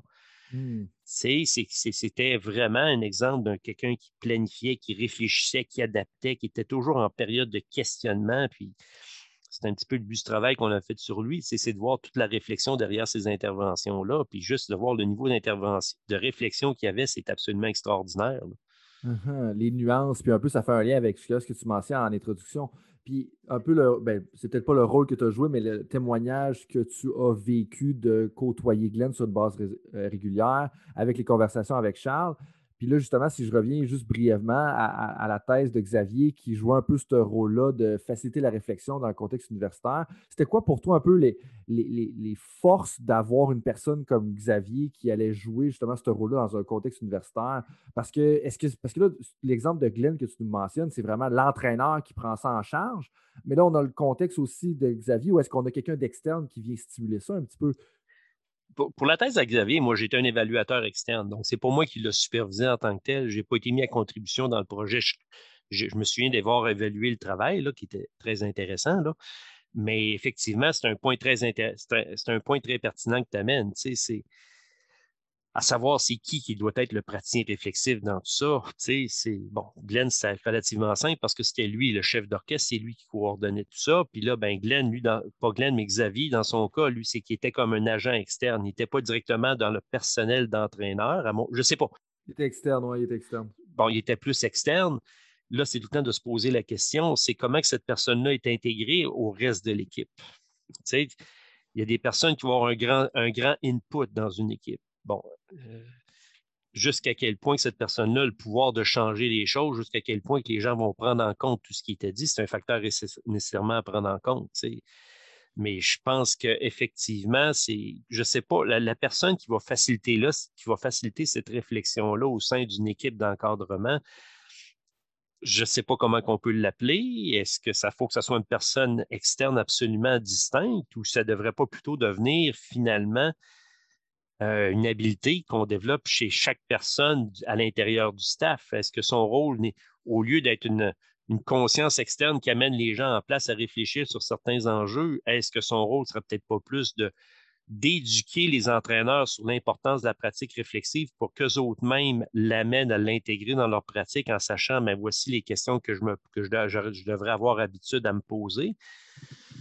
Ben, à mon avis, c'est des enjeux par rapport à ça. Là. Mais d'avoir déjà une personne, puis autant ça peut être riche d'avoir quelqu'un de l'extérieur qui va amener un personnel d'entraîneur qui est déjà établi à, à sortir de leur zone de confort, think outside the box, d'avoir un apport externe qui va amener à poser certaines questions, remettre des choses en question, mais c'est de se poser la question aussi à savoir est-ce que ces personnes-là sont réceptives de remettre en question leur pratique? Et dans certains milieux, ben on sait, dans le sport de haut niveau, c'est que tu peux avoir quand même des égaux, des personnes qui ont quand même confiance en leur pratique, en sachant qu'ils ont toujours fait ça d'une telle façon, puis ça fonctionne bien. Euh, est-ce qu'ils sont ouverts, eux autres, à se faire questionner ou se faire mettre en question par quelqu'un qui est externe à? C'est une autre variable à prendre en question. ce que j'entends un peu de ta réponse ou, je veux dire, de ton, à ton humble avis, c'est que ça prend quelqu'un, mais ça, pourrait être l'entraîneur-chef, justement, qui est chef d'orchestre, mais doit avoir cette capacité-là à, se remettre en question, puis pas juste se remettre en question puis revenir par défaut à la même réponse. C'est vraiment comme aller voir l'incertitude, aller vers les choses qui sont vraiment différentes, puis se poser la question est-ce que ce serait pas mieux d'aller dans cette direction-là, mais qu'une personne externe ou peut-être interne autre que l'entraîneur pourrait jouer ce rôle-là, sauf que ça prend une ouverture du staff à justement cette personne-là parce que est-ce que le premier réflexe va être OK, on a, euh, on va l'appeler la personne X qui arrive, puis là, on dit Ah non, mais finalement, je pense pas que tu comprends ce qu'on vit au quotidien. OK, fait que là, si c'est ça, là, il y a un problème. Fait que là, ça devient une question d'influence et, d'ouverture jusqu'à un certain point. Question de team building, c'est de cohésion à l'intérieur de l'équipe, tu sais, puis, puis encore une fois, je pense qu'il n'y a peut-être pas juste un modèle de structure d'un personnel d'entraîneur. Dans certains milieux, ben, les autres, un staff s'est construit, constitué tel, tel, tel, type de professionnel d'intervenant, puis ça fonctionne pour eux autres, c'est correct. Mais c'est pour ça que moi, mon avis, c'est certain qu'avoir un apport, une personne externe qui va amener à te sortir de ta zone de confort, de te remettre en question, ça peut être quelque chose de utile, mais à la base, c'est que finalement, chacun soit un petit peu son propre euh, sa, propre ressource qui va l'amener à réfléchir sur ce que je fais déjà. Là. Tu dans le fond, ça revient, et puis je, te fais un petit clin d'œil par rapport à ça dans ta thèse de doctorat avec tes cartes réflexives que je trouve super intéressantes. Bien, c'est justement, ça peut être un bon moyen justement de travailler avec la carte réflexive, de sortir un petit peu des fois des émotions de la situation de compétition, de la situation de match, mais la richesse de ta carte réflexive, ça te donne l'occasion de structurer ta réflexion de te poser des questions dans le but de trouver des solutions. Puis où ce que ça devient intéressant d'avoir une personne externe à, c'est justement de confronter puis de discuter ces réflexions-là. Parce que si tu agis tout le temps de façon isolée, tout seul dans ton coin, il y a des chances que tu vas revenir toujours au même point de départ. C'est quand on disait tantôt de revenir à base, c'est quoi revenir à base? C'est de revenir à ce que j'ai toujours fait, les choses les plus simples. Mais tu sais, c'est la, richesse d'avoir un apport externe, tu comme les, gens qui font du coaching, comme toi, tu t'intéresses en tant que tel, tu sais, coacher les coachs, ben, ça peut être la, richesse qu'ils ont, c'est d'avoir ce regard-là externe qui vont les amener vers d'autres pistes de solutions ou d'autres horizons qui vont peut-être modifier leur pratique. Puis pour moi, tu as touché un peu as touché aux cartes réflexives. Ouais. Puis pour moi, la valeur justement des cartes réflexives, c'est que si tu es une personne isolée et que tu n'es pas dans un contexte où est-ce que tu peux avoir une réflexion collective, ça devient super important d'avoir cet outil-là, cette carte réflexive-là pour être capable de le faire, puis de le faire de façon dirigée. Parce que si tu es une personne qui a de la difficulté à prendre du temps à réfléchir, puis à réfléchir, on veut dire de se dire, OK, comment est-ce que je me suis senti? Qu'est-ce qui s'est passé? C'est quoi les causes possibles? Comment est-ce que je peux modifier mes choses là-dessus? Je pense que ça devient vraiment bénéfique d'avoir cet outil-là parce que c'est difficile de le faire jusqu'à un certain point de façon isolée dans la frénésie du sport de haut niveau où c'est que les horaires sont chargés. Mais idéalement, je pense que c'est encore mieux de le faire de façon collective dans ton environnement d'entraîneur. Peut-être que même les deux devraient se compléter là-dedans. Mais moi, ce que ça m'avait beaucoup aidé, justement, c'est je trouve que ça m'avait beaucoup aidé à gérer en temps réel les athlètes que j'avais sous la main à l'époque. Quand on parle de Kadim, Jackson, Ricardo, de gérer un peu leur charge de travail, gérer leurs émotions, de m'assurer que ah ben peut-être que lui, ça y prendrait le mercredi de congé pour pouvoir récupérer pour le match parce qu'il avait pogné bien des fullbacks la fin de semaine d'avant, par exemple, parce qu'on joue contre Western, ou je te donne un, exemple comme ça. Puis pour moi, c'est un peu là que, ça devient utile. Euh, moi, écoute, la, carte réflexive, moi, je trouvais ça, c'est une belle contribution que vous avez eue de, l'adapter à l'entraînement. J'y crois beaucoup, j'aime beaucoup. La richesse, à mon avis, de ça, c'est que ça donne l'occasion d'avoir une réflexion systématique sur un sujet. Tu sais, le fait d'avoir tes six, sept questions avec tes indicateurs de performance. Je me souviens dans ton travail qui était préoccupé, entre autres, par l'intensité au niveau de l'entraînement, l'intensité que les athlètes déployaient de, se donner l'occasion, le moment de façon régulière, systématique, de te reposer ces questions-là, puis que ça devienne une habitude. Puis quand ça devient une habitude, c'est là que tu deviens un praticien réflexif parce que c'est intégré à ta façon de travailler. Donc, je pense que tu l'as très bien résumé, c'est de trouver ce juste équilibre-là en disant, ben moi, je le fais de mon côté, mais à un certain moment, si je veux élargir mes horizons, c'est que ces réflexions-là, il va falloir que ça soit nourri par un apport externe. Donc, une personne qui va peut-être amener te poser d'autres questions ou d'autres pistes de solutions qui vont te permettre d'avoir trouvé toi-même d'autres solutions potentielles à ton problème. Moi, j'ai l'ai vu avec un étudiant, entre autres, que je dirige présentement à la maîtrise. un jeune entraîneur de tennis, ben, c'est que lui, dans son projet, c'est qu'il utilise des cartes réflexives, mais on a fait aussi de la vidéoscopie, donc filmer des séances d'entraînement où ce que les questions, c'est que moi, je le guidais dans son travail. Euh, c'est qu'il y avait des cartes réflexives, mais à certains moments, c'est qu'on a une certaine fréquence, ben, je filme ces séances, mais moi, je vais y amener d'autres questions, puis d'autres pistes de réflexion qui vont bonifier ces questions, mais aussi des, de l'amener à analyser d'autres solutions potentielles. Fait que c'est là que la richesse d'avoir une autre personne, d'un facilitateur ou d'un médiateur dans l'apprentissage, c'est là que ça peut prendre sa valeur. De trouver des moments propices pour justement dire, ben là, là, je confronte, je vais aller voir ailleurs, qu'est-ce que je pourrais faire pour élargir ma matière à réflexion? Ça revient un peu à sortir de sa zone de confort, qui est un dicton qu'on entend un peu plus dans l'entraînement, la préparation physique, mais qu'en même temps, il y a un parallèle à l'apprentissage. Puis parlant d'apprentissage, avant qu'on rentre dans les questions éclairs, parce que ça fait déjà un, certain temps qu'on discute ensemble, puis ça, j'en doutais même pas hier soir en, finalisant un peu mes préparations pour, pour la conversation d'aujourd'hui. Je savais qu'on aurait en masse de choses à jaser. Mais le dernier lien que j'aimerais faire avant justement les questions éclairs, c'est tout ça, là, un peu, on a parlé d'apprentissage, pratique réflexive, on mm. parle de planification d'entraînement, les différents modèles, de, s'approprier les choses. Euh, puis, tu sais, dans ton réseau, justement, au Québec, tu as la chance d'avoir plusieurs entraîneurs de renom que tu as côtoyés pendant plusieurs années, justement. Euh, qu'est-ce que ça veut dire un peu, tout ce qu'on a discuté aujourd'hui, pour le développement professionnel des entraîneurs?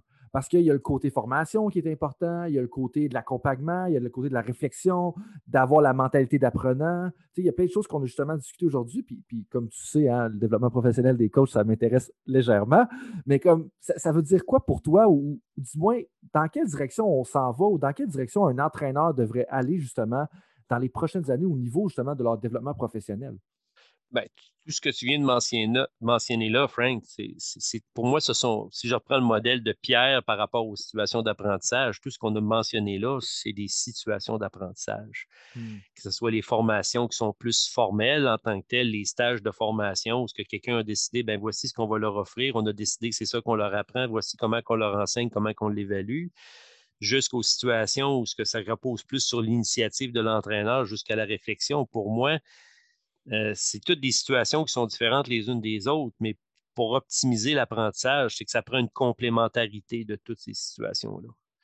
C'est de trouver, d'agencer de façon harmonieuse puis efficace dans les stages de formation, les discussions, les occasions de réflexion, en sachant que ces éléments, toutes ces activités-là, ça ne suit pas dans, un, dans une démarche qui est linéaire. D'avoir le modèle uniforme, puis de dire, je sais que des fois, ça peut être facilitateur pour des organismes qui vont dire, ben voici, le parcours qu'on va construire, tu vas commencer avec ci, après ça, tu vas faire ça, après tu vas faire ça. C'est certain que c'est rassurant pour uniformiser une pratique, mais l'apprentissage, à, la base, c'est un acte individuel. une personne qui va suivre une formation, ben, par exemple, suit des stages qui sont offerts par des organismes de formation d'entraîneurs, ben, c'est qu'on essaie de rejoindre le plus possible euh, les besoins des entraîneurs qui sont qui œuvrent un certain contexte. Donc, on, pense qu'en en, donnant cette formation-là à des gens qui ont un profil relativement uniforme, on va combler leurs besoins, mais c'est qu'on n'aura jamais de certitude que tous ces gens-là sont pareils, qui ont toutes les mêmes connaissances, qui ont tous les mêmes besoins. Si les gens se présentent chacun à chaque situation d'apprentissage avec, puis revenir à Jarvis avec sa fameuse biographie, chaque personne est différente l'une de l'autre. Fait que l'impact d'une situation d'apprentissage ne sera jamais totalement la même pour chaque personne, compte tenu que chaque personne est différente. D'où l'importance de trouver cet équilibre-là, puis de revenir, euh, pour euh, en discuter de ces éléments-là, c'est de, de, trouver le parcours, le meilleur agencement potentiel, en, en sachant qu'il n'y a pas une seule situation qui va répondre à tous les problèmes. Puis toujours rejoindre encore la dimension affective, comme de quoi que ça doit être agréable puis pour que ça soit agréable, c'est que les gens doivent trouver que c'est utile, utile à leur pratique, que les gens, que ça comble leurs besoins, que ça rejoigne leurs aptitudes, leurs compétences, leurs connaissances, leur compréhension du moment. Fait qu'on voit que c'est excessivement complexe. c'est de comprendre que le processus d'apprentissage, c'est un processus individuel. On va parler de l'idiosyncrasie de l'apprentissage. C'est que ça repose sur toi-même. Tu es exposé à un environnement, un paquet de ressources, un paquet de connaissances Mais à la base, c'est qu'on a beau t'offrir les meilleures conditions possibles, la personne peut ne pas apprendre pour différentes raisons. Puis ce qui est super intéressant, ce que tu viens de faire, puis là, tu viens de faciliter ma job grandement, où est-ce que tu parlais d'aimer, puis la dimension affective, puis d'aimer un peu son parcours d'apprentissage. Bon, avant ça, tu as parlé de complémentarité, pour moi, c'est un point super important, comme tu peux le douter, mais tu parlais comment est-ce que la personne doit aimer la situation d'apprentissage. Et pourquoi je dis que tu as facilité ma job, c'est que tu as fait un lien direct avec une des premiers commentaires, une des premières notes que j'ai ici sur ma feuille. Comment est-ce que la motivation est importante quand on choisit notre méthode d'entraînement. Puis ça, on vient justement de boucler la boucle au niveau de l'apprentissage, de la planification d'entraînement, où est-ce que la motivation joue un rôle important. Puis on a tendance à mettre la dimension affective de côté, alors que des fois, ça va nous bloquer pour apprendre. Puis justement, si on refait un lien avec les cadres réflexifs, puis je sais aussi que tu as lu l'article, mais comment est-ce que, je me rappelle, quand Diane Culver m'avait critiqué ou challengé ou défié par rapport à, à mes cartes réflexives, elle disait Oui, mais François, c'est quoi le rôle justement des émotions, puis du fait que tu t'occupais de tes émotions en premier? Ah ben là, on a parlé comment est-ce que, ben, vu que je m'occupais de mes émotions en premier, ça me permettait de les considérer, peut-être même des mettre, pas les mettre de côté, mais de dire, OK, ça, ça a influencé ma perception de la pratique parce que ça faisait trois jours que je dormais pas, parce que j'avais un article à publier ou des choses comme ça. bref, tout ça pour dire que la motivation puis la dimension affective, pour moi, joue un rôle important, puis c'est ce que tu mentionnes un peu. De plus en plus, c'est qu'on parlait de l'évolution de l'enseignement très rapidement. Moi, ce que je te dirais, c'est que j'ai été influencé par des personnes comme Pierre Trudel, puis aussi c'est des amis aussi, des gars comme Danny Bernard qui m'ont fait comprendre tout l'aspect éducatif avec toutes les dimensions de la personne. Puis moi, aujourd'hui, ce qui est indissociable de l'entraînement sportif, c'est les différentes dimensions de la personne. Hmm. On a malheureusement aujourd'hui trop tendance, par exemple, préparateur physique, kinésiologue, on porte beaucoup attention à sa dimension physique, mais on a tendance à passer par-dessus la dimension affective, le plaisir, la motivation, le sentiment d'efficacité, les émotions qui touchent la pratique sportive pourquoi qu'aujourd'hui, on a tant d'accès pour faire tant d'entraînement puis qu'on a tant de décrochage par rapport à les saines habitudes de vie puis l'entraînement. Probablement que la dimension affective, il y a quelque chose à toucher à ce niveau-là. je te dirais que c'est la dimension cognitive aussi pour que les gens puissent comprendre. quand on parle d'éduquer une personne, c'est que la personne devienne autonome, autonome, responsable et capable de se prendre en charge dans combien de milieux sportifs, c'est que les athlètes euh, font ce qu'on dit de faire, pose pas de questions, mais si ce que tu veux, ton objectif, c'est de former des personnes qui sont autonomes, ben, ils doivent comprendre qu'est-ce qui est en arrière de ce qui en est, d'être capable d'avoir un regard critique sur ce qui se fait. C'est la dimension sociale, parce qu'on l'a mentionné depuis le début, parce qu'on apprend en étant en, en, interaction avec notre environnement, que ce soit des personnes, que ce soit des livres, que ce soit des podcasts, que ce soit peu importe. Donc, cet élément-là d'interaction, puis à la base de tout ça, c'est une dimension quand même spirituelle. C'est le sens que, la personne donne à sa pratique sportive. Pourquoi tu fais du sport? Pourquoi tu veux apprendre? Tu sais, toi, tu as du plaisir à travailler au niveau de la formation des entraîneurs, mais pourquoi tu fais ça? Tu sais, c'est quoi les valeurs? Qu'est-ce qui t'anime? C'est qu'est-ce qui fait que tu vas sortir satisfait d'une rencontre de formation, d'enseignement-apprentissage avec du monde? Ben pourquoi tu te sens que tu t'es accompli là-dedans? C'est que ça va probablement combler tes besoins puis le sens que tu donnes à ta pratique professionnelle. Fait que c'est de comprendre toutes ces dimensions-là de la personne, puis en, juste de se concentrer sur eux, on passe à côté de quelque chose. Tout à fait. Mais là, tu ouvres une question, le, pourquoi de ma pratique professionnelle, tu ouvres une question qui pourrait nous rallonger d'une autre heure et demie. Je vais te lancer dans l'environnement un peu plus, puis peut-être les questions éclairent, à moins que tu aies un mot à, conclure. C'est toi qui pilote ça, vas-y, là. Euh, je te dirais, euh, quand tu penses à quelqu'un qui a réussi dans le monde du sport, justement, à qui tu penses en premier et pourquoi? Une personne qui a. On pourrait faire un podcast d'une heure et demie encore juste à nommer des personnes. il y en a tellement de gens qui réussissent. Puis, la réussite, encore une fois, c'est quoi la définition de la réussite? La réussite, est-ce que c'est de réussir au travers les yeux des autres? Tu as des super athlètes, un sport que j'aime bien, c'est le tennis. Tu regardes des fédéraires, des Nadal qui sont des, des, des Djokovic qui sont des extraterrestres en termes de performance dans leur sport, mais pour moi, la réussite, c'est aussi certaines personnes qui, eux autres, sans avoir une notoriété puis une visibilité, ils, se sont développés au maximum de leur capacité. mais ces, gens-là ont tout autant de mérite aussi de la certaine façon. Que la réussite, je pense que ce n'est pas limité à juste ceux qu'on voit dans les médias, mais chacun peut développer sa propre, ses propres critères de réussite. Là, on parle des, de joueurs de basket, on parlait des LeBron James et ainsi de suite. il y en a dans tous les sports des athlètes extraordinaires, là, au hockey, les Connor McDavid, puis les. Bon. Mais pour moi, ce que tu dis, c'est que ça revient à définir notre propre réussite, définir un peu ce qu'on va accomplir. Voilà. c'est intéressant parce que ça, fait un, lien direct avec justement, moi, quand je me suis posé la question, un peu la réponse que j'ai donnée, puis je trouve ça super intéressant. Tu pensais tout à l'heure qu'on lit beaucoup puis qu'on le fait mm. juste par curiosité intellectuelle. Euh, quel livre est-ce que tu as lu dans les derniers mois, justement, puis que tu recommanderais le plus en ce moment aux gens à peut-être lire puis à, à ou tu trouves, tu trouves super intéressant? C'est une excellente question que tu poses, puis je ne suis pas capable de te répondre en disant un livre. Moi, je te dirais, va lire le livre qui, va lire le livre que tu as le goût de lire, hmm. qui va te permettre de combler un certain besoin. Moi, je ne m'en cacherai pas aujourd'hui. Je vais lire sur des sujets comme la philosophie, puis je fais des liens avec la philosophie, puis l'enseignement, puis l'apprentissage, puis la performance. Tu sais, je me dis que tu construis ton choix de, de, de lecture en fonction de ton évolution, selon les besoins que tu as, puis selon ce que tu es rendu. Il y a tellement de choses intéressantes à lire, à consulter. Je ne peux pas donner juste un livre comme ça. Encore une fois, on aurait tellement de, de temps à, discuter. Question plus concise, peut-être. Pourquoi est-ce que le livre d'Edgar Martin que tu lis en ce moment, Morin. que tu lis Edgar Morin ou que tu viens tout juste de terminer, pourquoi est-ce qu'il est significatif pour toi et que tu trouves qu'il est révélateur un petit peu? Ben, ce que je trouve, c'est toute sa réflexion. Moi, des, il écrit un paquet de livres, sur, par exemple, sur la, des livres qui vont toucher, c'est les sept savoirs essentiels à l'éducation de l'avenir, enseigner à vivre, la pensée complexe. C'est la beauté de sa réflexion. Puis je suis très sensible à ce qu'il amène parce que c'est une personne qui ne, qui ne simplifie, qui ne, comment je te tendance à te dire, c'est qu'il rend justice à la complexité de ce que c'est que l'apprentissage. tu sais, c'est certain que c'est une personne qui a des connaissances, c'est un érudit, c'est une, tête extraordinaire, mais moi, je te dirais où ce que j'ai où ce que j'étais rendu dans ma vie à ce moment-là, quand j'ai commencé à lire, ce gars-là, il venait me chercher par ses propos puis les préoccupations, puis ce que je lisais, ce que, ce que je lisais dans ses livres, je le voyais dans, dans ce mmh. que je vois dans la société, au niveau pédagogique je me dis toujours qu'il y a toujours l'élément de moment d'apprentissage. Avoir lu Edgar Morin il y a 10-15 ans, ben, ça n'aurait jamais eu l'impact que ça a eu quand je l'ai lu, par exemple, cet été. Mais où ce que j'étais rendu dans ma vie aujourd'hui, là, je le voyais d'une façon différente qui fait qu'il vient me chercher. Et c'est une compréhension de l'être humain qui m'amène qu'on peut facilement transposer en entraînement. Voilà. Mmh. Puis c'est super intéressant parce que ça renforce un peu un, un commentaire que tu as fait tout à l'heure, justement, au niveau de quand on vit une situation d'apprentissage, quand on fait quelque chose pour notre développement, quand on consomme un podcast ou on lit un livre, mais le faire en 2021 puis le faire en 2005, c'est peut-être pas la même chose.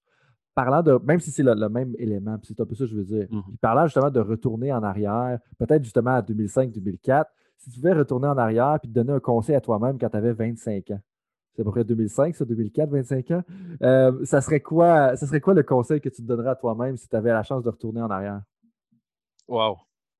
Euh, moi, je te dirais, c'est de l'humilité et de la patience. sais, au début, on veut, tu sais, les gens, quand on commence dans certains domaines, on dit qu'on veut en savoir beaucoup, on veut, être, on veut être la référence, on veut avoir beaucoup d'informations, on veut avoir beaucoup de connaissances à partager, mais c'est que cette, cette destination-là, on ne sera jamais totalement rendu en sachant qu'on va toujours en savoir plus. Hmm. Il y a tellement de choses qui vont arriver en cours de route qu'on on s'était dit, je vais tout savoir à un certain moment, mais arrête de le penser, c'est que tu ne seras pas rendu. Puis je fais un petit clin d'œil aux étudiants qui disent, je vais faire une maîtrise parce que je trouve que je n'en sais pas assez.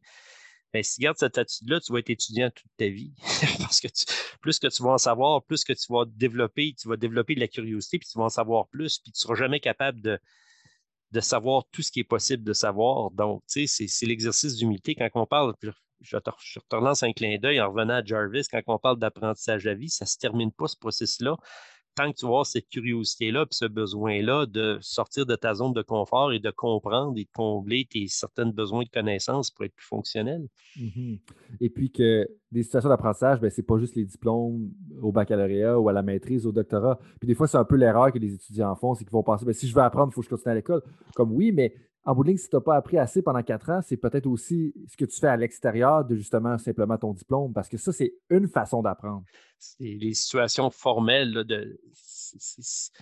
effectivement, ce n'est qu'une source de situation de connaissance parmi tout le reste. C'est, apprendre, ça dépasse tellement le milieu, notre système scolaire, ça sort énormément de là, c'est tout ce que tu fais, puis ça va au-delà bien des notes aussi. Là, les gens qui sont là pour avoir une bonne note à l'école, ben franchement, mes notes à l'école, je m'en souviens plus bien, bien, puis c'est pas ça qui détermine. Ben, c'est un indicateur de mesure de performance très ponctuel, là.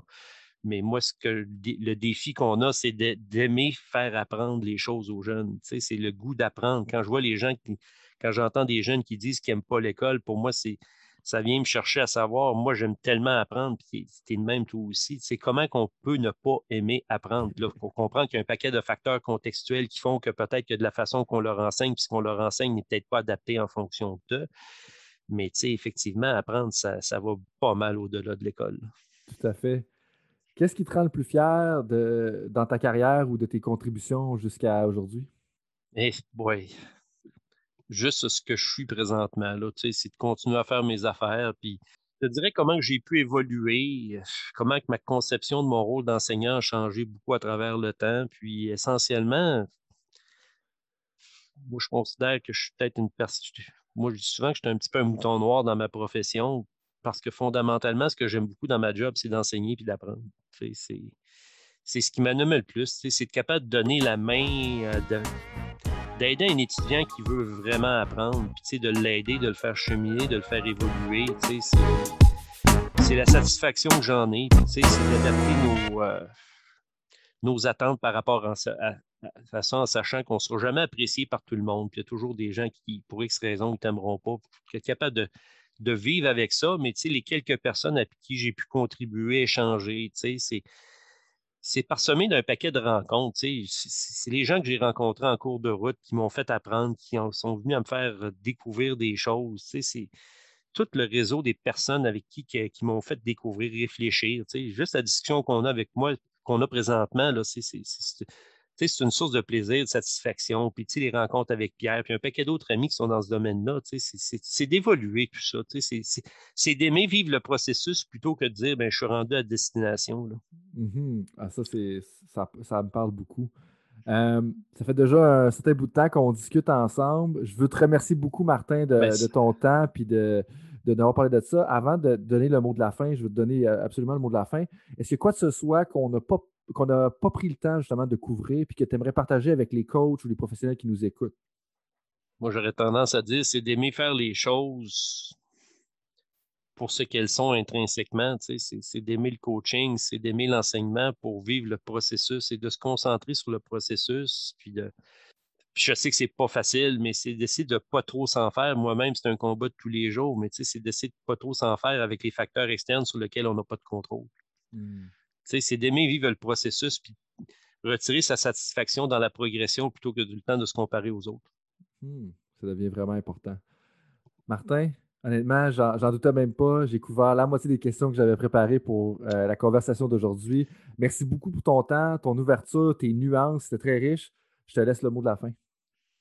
Ben écoute, euh, je trouve que j'ai parlé en masse. Je m'excuse des fois si j'ai perdu le fil de tes questions, là, mais commence à parler. Mais écoute, un gros merci à toi. C'était une expérience super intéressante. Là, puis juste des fois d'exprimer nos réponses, même ça nous fait réfléchir sur soi-même aussi. Fait qu'un gros merci pour euh, l'occasion que tu m'as donné qu'on a eu à discuter, puis en espérant qu'il y a peut-être une couple de personnes qui vont trouver ça intéressant. C'est la première fois que je faisais ce genre d'exercice-là, mais je l'ai trouvé ça bien le fun, puis en espérant ben, que ça va pouvoir être utile ou intéressant pour d'autres personnes. Mais merci à toi, j'ai bien apprécié l'exercice.